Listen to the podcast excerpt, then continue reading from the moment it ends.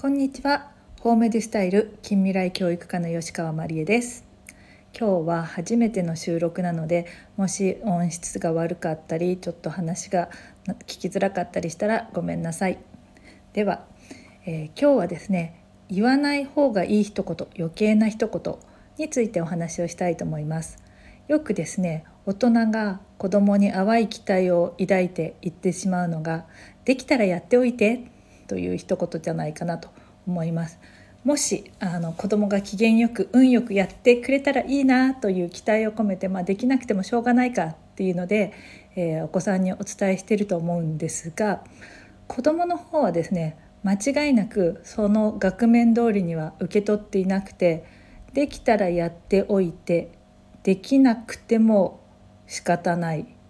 だからやらなくてもいいということでですねまああの気が付くとやらなくてもいいに変換されていることがほとんどです。私は学童保育を経営しているんですけれども子どもたちが勉強を持ってきて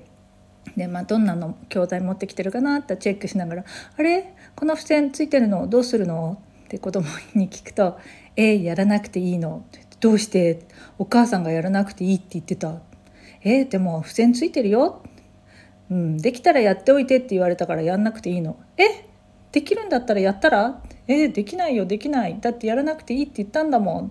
ということでですねなんかその言葉の齟齬というようなことがあります。で子供はこの曖昧な表指示っていうのがとても上手ではなくて結局ですね、まあ、できたらやっておいてって言われたことをやらなくてもいいと思ってやらなくてお家に帰って「えー、できてないのなんでやってないのできたじゃない」いやできなかった。というようなことになってしまってお互い不満が残ると思うんですね。で親としては、まあ、子供に選択肢を与えたつもりでいることもあるんではないかなと思うんですが